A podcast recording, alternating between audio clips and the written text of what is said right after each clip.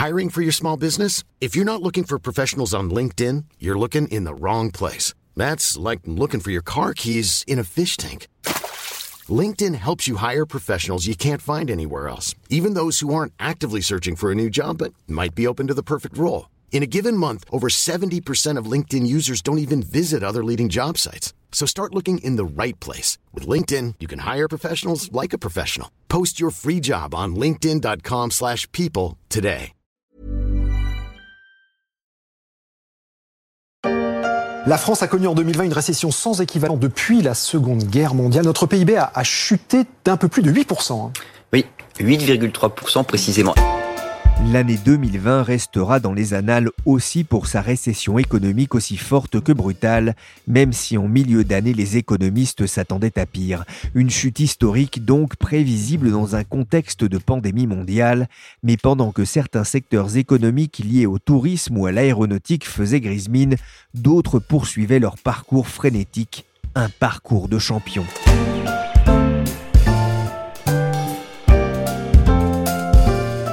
Je suis Pierrick Fay, vous écoutez La Story, le podcast d'actualité des échos, et cet épisode est consacré aujourd'hui au classement des entreprises les plus dynamiques de France, consacré par les échos Weekend et par le site Statista.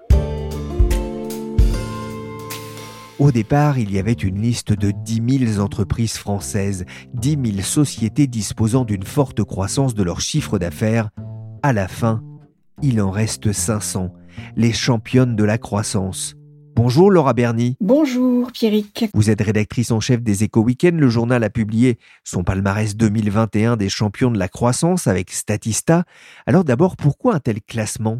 Ah bah écoutez, c'est un classement que euh, les Échos Week-end euh, ont initié il y a maintenant 5 ans. C'est notre cinquième édition et c'est un rendez-vous qui est devenu euh, assez important pour le journal puisque c'est quand même l'occasion euh, pour euh, tout un tissu économique de, de petites boîtes de- et de plus grosses d'ailleurs, et bien de faire connaître un petit peu leur dynamisme et puis leur activité. C'est quoi un champion de la croissance? Alors, strictement parlant, c'est une entreprise qui, alors pour cette édition en tout cas, a affiché une croissance annuelle moyenne minimum hein, de 11%, d'un peu plus de 11% entre les années 2016 et 2019, c'est-à-dire sur quatre exercices. Voilà, donc euh, ça peut être une entreprise euh, qui euh, a réalisé des, un pourcentage de croissance phénoménal hein, de plus de 100%, et en, mais en moyenne, pour nos 500 actes de l'année, la moyenne annuelle se situe autour de 39%.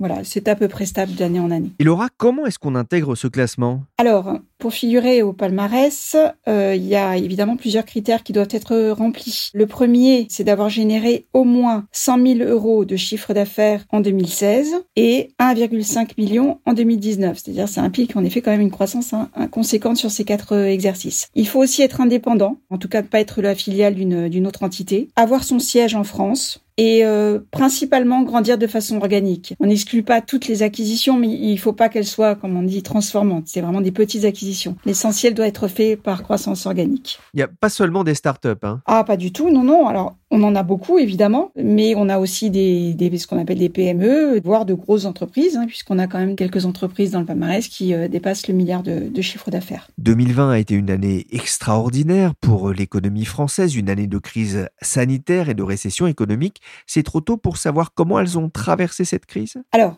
le classement, comme je vous l'ai indiqué, il est réalisé sur la base de l'année 2019, là, c'est- puisque c'était la dernière année disponible pour les chiffres.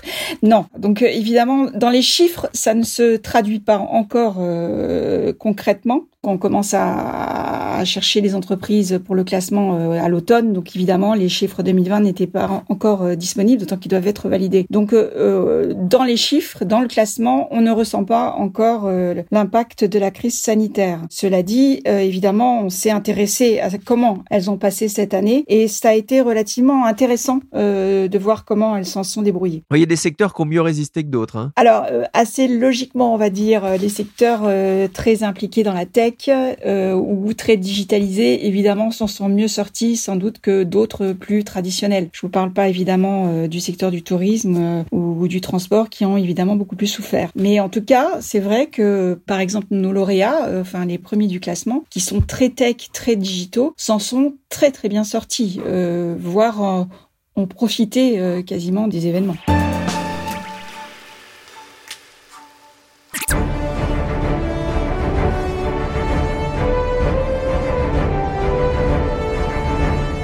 Voici donc le champion des champions.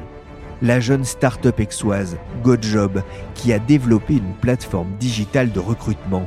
Pour sa première participation au palmarès, elle a affiché une croissance de plus de 4000% entre 2016 et 2019. Et Laura Berny m'expliquait qu'elle a continué sur sa lancée en 2020 malgré ou peut-être plutôt grâce aux effets collatéraux de la pandémie. J'ai appelé son fondateur. Il s'appelle Pascal Lorne et il n'en est pas à son coup d'essai avec GoJob. Champion des champions, je lui ai demandé si c'était une consécration ou un encouragement Je pense que la consécration, euh, quand elle est là, il est déjà trop tard. C'est qu'on a passé l'apogée, on est sur le déclin. Non, euh, je pense que c'est clairement euh, et un encouragement euh, et une reconnaissance euh, du travail qu'on a commencé il y a maintenant euh, cinq ans et qui commence juste, juste à porter ses fruits parce que c'est long. Démarrer une place de marché, c'est long. On pompe, on pompe jusqu'à ce qu'il commence à avoir un peu un effet d'entraînement et je pense que là, ça, on commence à en voir les premiers fruits. Quand les Shadocks se trouvaient devant un grave problème et qu'ils voyaient pas très bien comment faire, eh bien, ils pompaient. De toute façon, ils disaient, ça pouvait pas nuire. Ils avaient de grosses pompes pour les gros problèmes et des petites pompes pour les petits problèmes. On va vous souhaiter d'y mieux y arriver que les Shadocks euh, qui ont pompé très longtemps. Comment est né le, projet euh, GoJob Eh bien, le projet GoJob, il est né il y a cinq ans. Je rentrais des États-Unis après euh, une demi-dizaine d'années là-bas où j'avais monté et revendu plusieurs entreprises. Et je redécouvre en, 2015 une France qui est un peu mal à son travail, en fait. Une France dans laquelle les entrepreneurs se plaignent de ne pas arriver à embaucher. Et d'un autre côté, les jeunes de banlieue ne trouvent pas de travail parce qu'ils sont trop ci, trop ça. Les femmes de plus de 50 ans ne trouvent pas de travail parce qu'elles sont trop ci, trop ça. Bref, une vraie inadéquation entre l'offre et la demande. Et je me retrouve un jour dans un taxi Uber à discuter avec un, jeune de banlieue et, et qui m'explique qu'il avait bac plus 4 et que si Uber n'avait pas été là, eh bien, il n'aurait jamais trouvé son premier job. Et là, je me suis dit, waouh, ces enfoirés d'Américains, ils sont quand même bons. Ils arrivent à donner du boulot euh, un peu à tout le monde, quel que soit leur âge, leur sexe, leur couleur, leur diplôme, leur religion, ce que vous voulez. Là où nous, on est incapable de le faire en France. Et je vous avoue que de rentrer des États-Unis où en permanence on dit que ce qui importe finalement, c'est la motivation et pas tant les diplômes ou les origines, je redécouvrais une France qui était quand même bien eugénique, quoi, bien blanche, bien diplômée, euh, voilà, bien née pour les gens qui travaillent et puis bah, un peu l'inverse pour ceux qui bossent pas. Donc j'étais un peu choqué. Et ce témoignage m'a un peu bouleversé. Et c'est le point de départ de GoJob. Je me suis dit, waouh, mais en fait, euh, est-ce qu'ils n'ont pas tout compris? Est-ce qu'on ne devrait pas lancer, non pas le Uber du transport, mais, mais du travail au sens large? Et c'est comme ça que l'aventure est née. Alors, très rapidement, je me suis aperçu que le système auto-entrepreneur n'était pas forcément le système que je voulais poussé à outrance parce que voilà, ma femme est auto-entrepreneur et j'ai bien vu quand elle est tombée enceinte qu'avoir un congé maternité, bah, c'était quand même plutôt la base de la base, voilà, qu'un jour bah, elle serait à la retraite et que si elle restait auto-entrepreneur toute sa vie, bah, elle n'aurait pas de retraite. Donc, euh, je pense que profondément marqué par euh,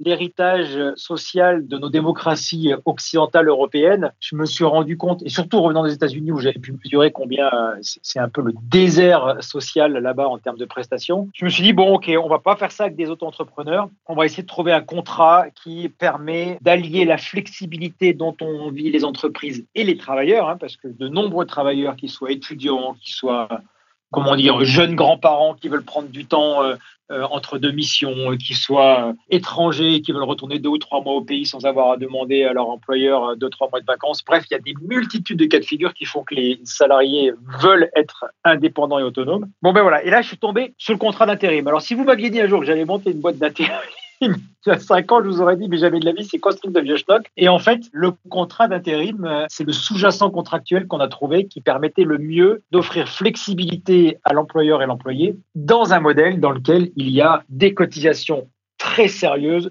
chômage, retraite, maladie, et une mutuelle. Donc c'est un contrat qui paye bien, qui a des prestations sociales et qui permet d'avoir de la flexibilité. Voilà un peu la genèse il y a cinq ans et voilà cinq ans après, après avoir pompé comme des Shadocks pendant quatre ans, parce que je vous le dis, j'aime bien l'allusion que vous faites au Shadok, monter une marketplace, si vous voulez, je, l'ai monté avec Frédéric Mazella de Blablacar, cette marketplace GoJob, et, et il, me faisait remarquer qu'il avait mis trois à quatre ans avant d'arriver à trouver à peu près euh, tous les jours des gens qui cherchaient le même trajet au même endroit euh, au niveau de l'offre et de la demande. Parce qu'au début, voilà, il y avait des gens qui cherchaient une voiture entre Brest et Paris, et puis les autres, ils les offraient entre Nice et, Montpellier. Donc, euh, dans ces cas-là, il ne peut pas y avoir de, ce qu'on appelle la liquidité dans notre jargon. Bah, dans l'emploi, c'est pareil. Arriver au démarrage à satisfaire les besoins d'entrepôt en logistique en région parisienne alors qu'on a euh, plutôt des préparateurs de commandes disponibles euh, à Marseille, bah, c'est pas facile. Donc pendant quatre ans, on a pompé, pompé, pompé, essayé de trouver des bassins d'emploi dans lesquels il y avait de l'offre et de la demande. Et bon an, mal an, aujourd'hui, cinq ans après, euh, nous avons 12 000 salariés qui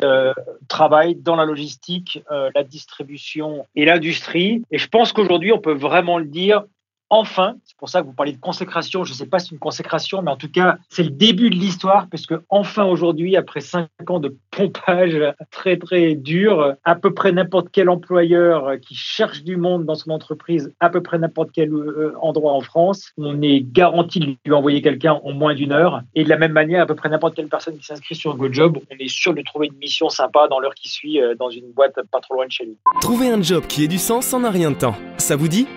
Alors rejoignez notre communauté de GoJobbers. En trois clics, inscrivez-vous sur notre site, entrez vos critères de recherche et rencontrez votre conseiller GoJob. Parce que votre épanouissement nous importe, on vous formera et on vous dénichera vos missions coup de cœur. Des sociétés d'intérim, il en existe. On a vu émerger aussi des sociétés de portage ces dernières années, sans oublier, hein, vous en parliez, la vague des auto-entrepreneurs. C'était osé de venir sur ce segment de marché. Comment est-ce que vous vous distinguez de la concurrence? La grande différence, si vous voulez, elle tient dans la, digitalisation. C'est-à-dire que, je dirais, nous sommes à l'intérim ce que Airbnb euh, est euh, un office du tourisme. les offices du tourisme auront toujours lieu d'être. Euh, quand vous allez dans une nouvelle ville, vous débarquez avec femmes et enfants, vous arrivez à Chamonix et vous voulez jeter un coup d'œil un petit peu sur ce qui se passe. Bon, ben, on va à l'office du tourisme et, on rencontre quelqu'un et on est bien content de rencontrer cette personne pour qu'elle nous accueille et nous indique les bons plans dans le coin et éventuellement nous aide à trouver ou les meilleurs restaurants. Donc, je pense que les offices du tourisme ont vocation d'être et vont demeurer. En revanche, c'est vrai que si vous voulez être efficace, aller rapidement droit au but, trouver le bon logement à Chamonix pour votre famille, ben vous allez sur Airbnb. J'ai envie de vous dire, les agences d'intérim classiques, traditionnelles, c'est pareil. Je pense que c'est un modèle qui a vocation à perdurer, surtout sur les emplois très qualitatifs, un peu compliqués, sur lesquels il faut vraiment passer du temps avec le candidat, bien comprendre, sur un, tissu local compliqué. Je, pense vraiment que sur ce genre de, de, poste un peu haute couture, il y a vraiment de la place euh, pour du long terme. En revanche, il est vrai que pour des entreprises, je l'ai nommé hein, dans la logistique, dans la distribution et, et dans l'industrie, sur lequel bien souvent ce sont des emplois finalement assez peu qualifiés, on peut trouver très rapidement des candidats si on sait les trouver. Et en cela, GoJob se distingue parce que ben voilà, le candidat peut s'inscrire de chez lui sans avoir à passer en agence. Et du coup, on capte beaucoup plus de candidats qui n'auraient pas eu l'idée de passer dans une agence d'intérim parce qu'en fait, ils se sont fait refouler pendant trop longtemps par les agences d'intérim. Il faut savoir que malheureusement, il y a encore beaucoup trop d'agences d'intérim qui aujourd'hui euh, à la tronche du client parce qu'il est un peu trop bronzé, un peu trop jeune, un peu trop ci, pas assez cela. D'entrée de jeu, se disent, oh là, celui-là, c'est bon, je vais commencer par lui demander sa pièce d'identité, son truc, ce bidule, parce qu'a priori, il est un peu louche et, personne n'en voudra. Donc, c'est vrai qu'il y a un peu aussi une habitude qui s'est installée vers beaucoup de candidats qui est de se dire, bon, de toute façon, c'est pas pour moi, ce, ce genre d'endroit, on ne trouvera pas de boulot pour moi. Alors que depuis son canapé, la personne postule et va aller choisir elle-même les entreprises dans lesquelles il veut, bosser. Et en une heure, il trouve très rapidement le job. Donc, en fait, voilà,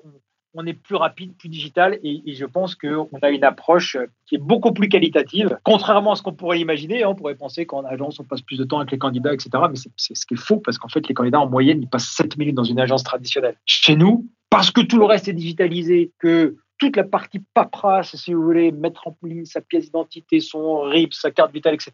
Tout ça, il le fait depuis son, son canapé. Et en revanche, on peut prendre plus d'une demi-heure au téléphone ou en visio, hein, il ne se déplace pas, mais on passe vraiment du temps avec chacun des candidats pour comprendre son projet professionnel, comprendre là où est-ce que la personne a envie d'aller, et du coup s'assurer qu'on lui envoie la bonne mission. Parce qu'in fine, ce qui importe vraiment, c'est d'avoir des gens qui sont motivés avec un vrai projet qu'on a bien compris. C'est pour envoyer les gens comme de la chair à canon dans une usine euh, ou dans un entrepôt logistique et puis finalement qu'ils s'aperçoivent un peu trop tard que ça lui plaît pas. Ben, si vous voulez, tout le monde est déçu. Le candidat est déçu parce que finalement ça fait une expérience qui, qui est pas très gratifiante et qui se termine mal. L'employeur est déçu parce qu'il s'aperçoit que finalement on lui envoie des gens qui restent pas et voilà. Donc finalement tout ça, ça crée beaucoup de frustration. L'avantage du digital, c'est que tous les freins à l'emploi, euh, toutes les tests de motivation sont faits en amont et quand il y a euh, une mise en relation, ben, elle se fait dans d'excellentes conditions. Et finalement, nous avons des taux de qualité bien supérieurs. C'est marrant parce que parfois, l'industrie qui, est un peu sur ses arrière-gardes, en disant Oh là là, c'est quoi ces petits jeunes là qui débarquent et qui vont aussi vite mais en fait, euh, oh, il est facile de dire que c'est parce qu'ils travaillent mal ou ils vont trop vite. Mais, paradoxalement, la qualité de GoJob est très, très largement supérieure quantité de candidats qu'on envoie et en qualité des candidats qu'on envoie. Donc, donc le digital au service de l'humain. justement, en quoi ces algorithmes que vous utilisez peuvent être utiles pour trouver euh, des magasiniers, des éducateurs, des préparateurs de commandes drive, des aides-soignants ou des inventoristes C'est un métier que j'ai découvert au, passage. Ouais.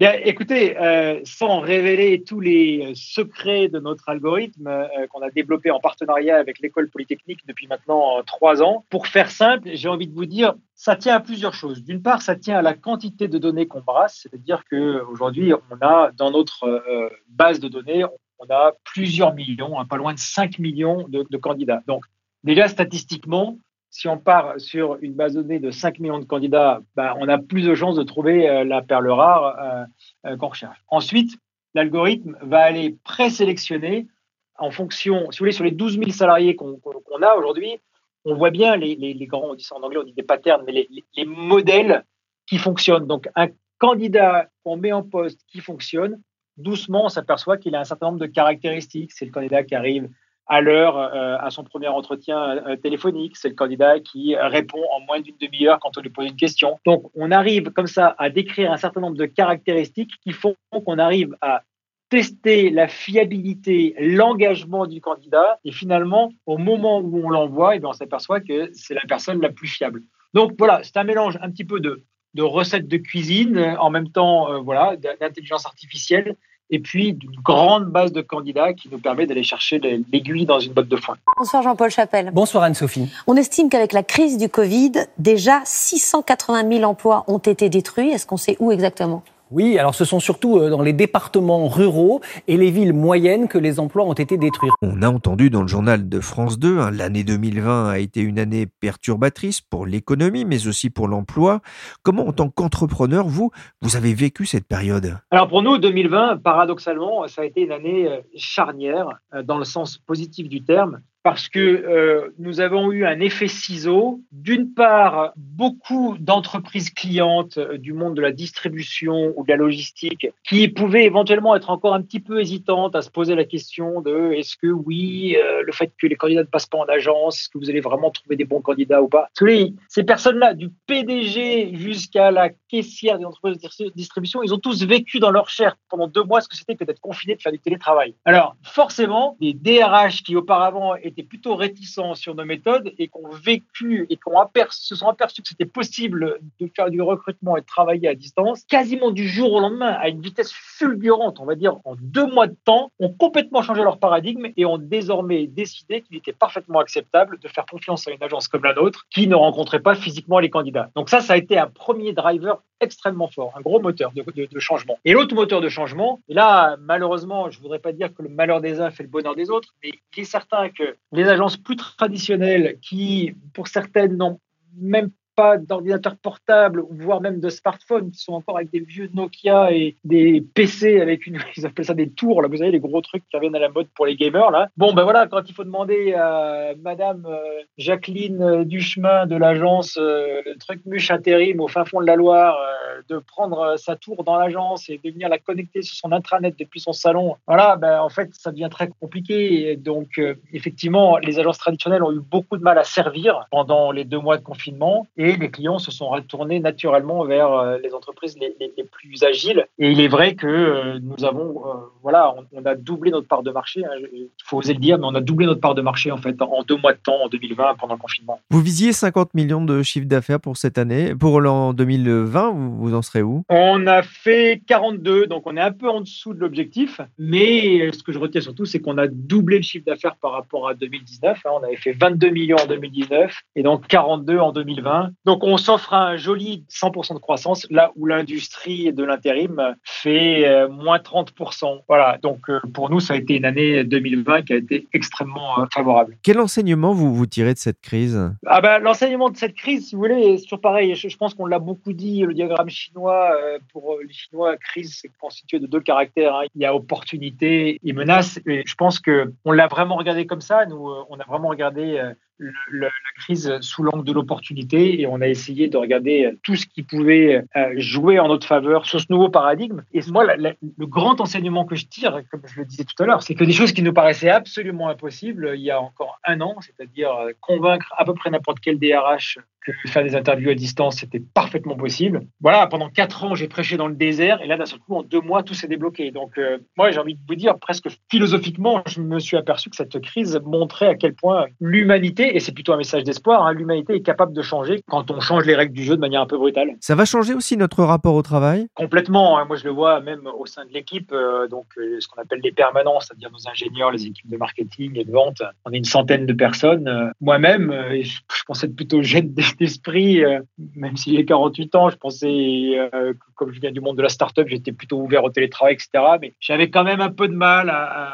généraliser le télétravail chez, chez GoJob il y a encore, il y a encore un an. Euh, voilà, il y avait une journée par-ci, une journée par-là. voilà, et aujourd'hui, au moment où je vous parle, sur les 100 salariés, on n'est jamais plus de 25 au bureau. Donc c'est devenu, même chez nous, vraiment la norme dans le travail de passer 3, 4, 5 jours par semaine en télétravail. Donc ce que ça change, je pense que oui, ça change vraiment beaucoup de choses profondément parce qu'à partir du moment où on passe en télétravail, seul le résultat compte. Si seul le résultat compte, on fait beaucoup plus confiance aux gens. Si on leur fait plus confiance, on leur donne plus d'autonomie, plus de dignité aussi quelque part dans la tâche qu'ils effectuent, puisqu'il faut qu'ils aillent chercher eux-mêmes leur propre motivation et leur propre driver. Donc on sort vraiment d'une ère, euh, j'ai envie de dire, post-industrielle, dans lequel le rapport au travail est très lié au rapport patron-salarié, avec parfois même une petite connotation presque paternaliste, à une notion, j'irai pas jusqu'à dire mercenaire, mais euh, une notion dans laquelle on est de plus en plus indépendant et, et automotivé euh, sur, euh, sur ses propres objectifs. Donc je, pense que globalement, ça va, là, à nous, c'est une diatribe presque philosophique, mais je, pense que ça va dans une bonne voie vers l'évolution, de l'homme, je pense. Ce n'est pas votre première entreprise. Vous avez lancé une start-up Miowa aux États-Unis, à San Francisco. Vous aviez cofondé auparavant une première start-up à l'âge de 25 ans dans le domaine de la cartographie sur le web. Vous avez même essayé de concurrencer à un moment Facebook avec un réseau social.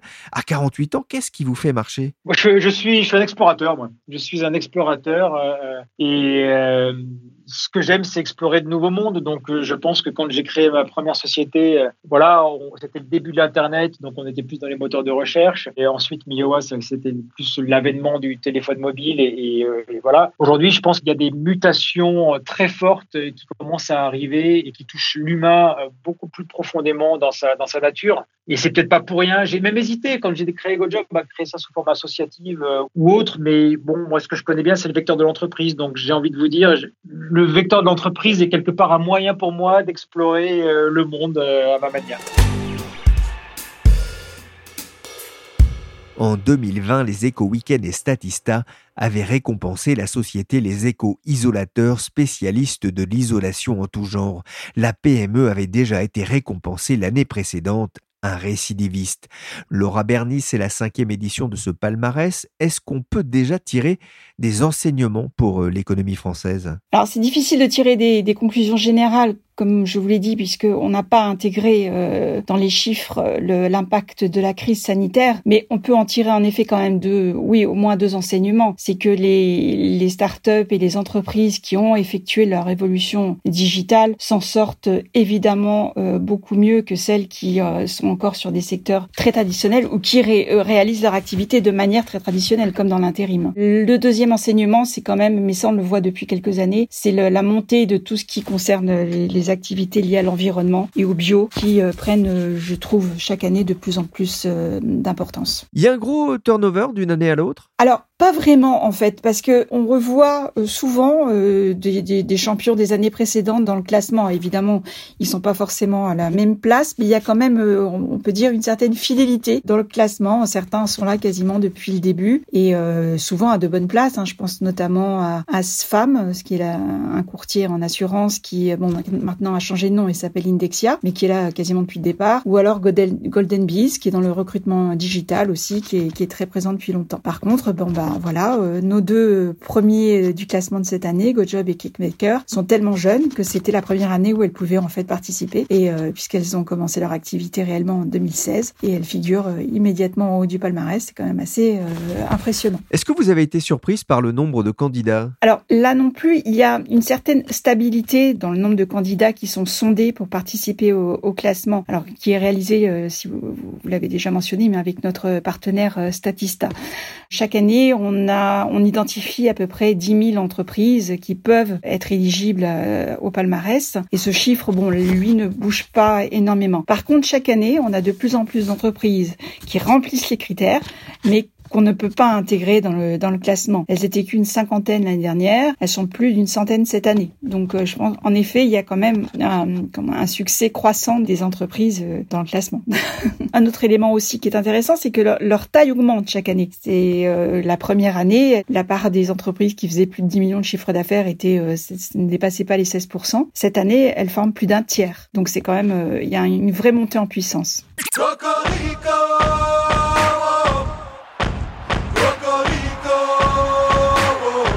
Mais ce qui est intéressant, c'est que ça montre aussi une certaine forme de dynamisme de l'économie française. Bah, on ose le penser, oui, euh, d'autant que c'est quand même des entreprises dont on parle pas. Alors certaines, oui, bien sûr, mais dont on parle pas forcément toujours. C'est un petit peu ce fameux Mittelstand euh, dont on parle beaucoup en Allemagne, mais dont on parle beaucoup moins en France, et dont on voit qu'il existe et qu'il est relativement dynamique, oui, tout à fait. Ce sont des entreprises qui connaissent une forte croissance, mais on le sait, la difficulté c'est de durer et de savoir s'adapter à une crise comme celle que l'on vient de traverser. Alors euh, oui, et c'est pour ça que chaque année on essaie de distinguer euh, des recettes, hein, euh, sachant qu'évidemment il n'y en a pas une forcément qui marche pour tout le monde, mais en tout cas c'est intéressant de voir que quels sont un petit peu les éléments mis en avant ou les, les principales activités ou les, ou les principes de management qui font que ces entreprises affichent des croissances telles et en plus sur la durée. C'est-à-dire pour certaines, comme je vous l'ai dit, on les voit de d'année en année. Donc euh, c'est très variable. Hein. Donc ça peut aller euh, évidemment d'un créneau porteur. Je pense notamment au wagon avec la formation des codeurs.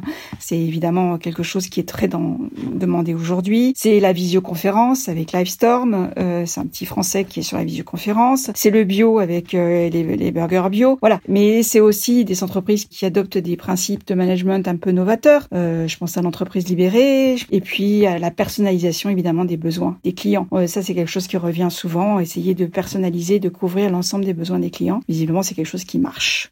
Merci Laura Bernier, rédactrice en chef aux Éco Weekend, et merci Pascal Lorne, fondateur de GoJob, l'entreprise championne de la croissance dans le palmarès Les Éco Weekend et Statista. La story s'est terminée pour aujourd'hui. L'émission a été réalisée par Willy Gann, notre champion à la réalisation, chargé de production et d'édition, la number one Michel Varnet. Vous pouvez retrouver la story des échos sur toutes les applications de téléchargement et de streaming de podcasts. N'hésitez pas à partager vos émissions préférées. Pour l'information en temps réel, rendez-vous sur leséchos.fr.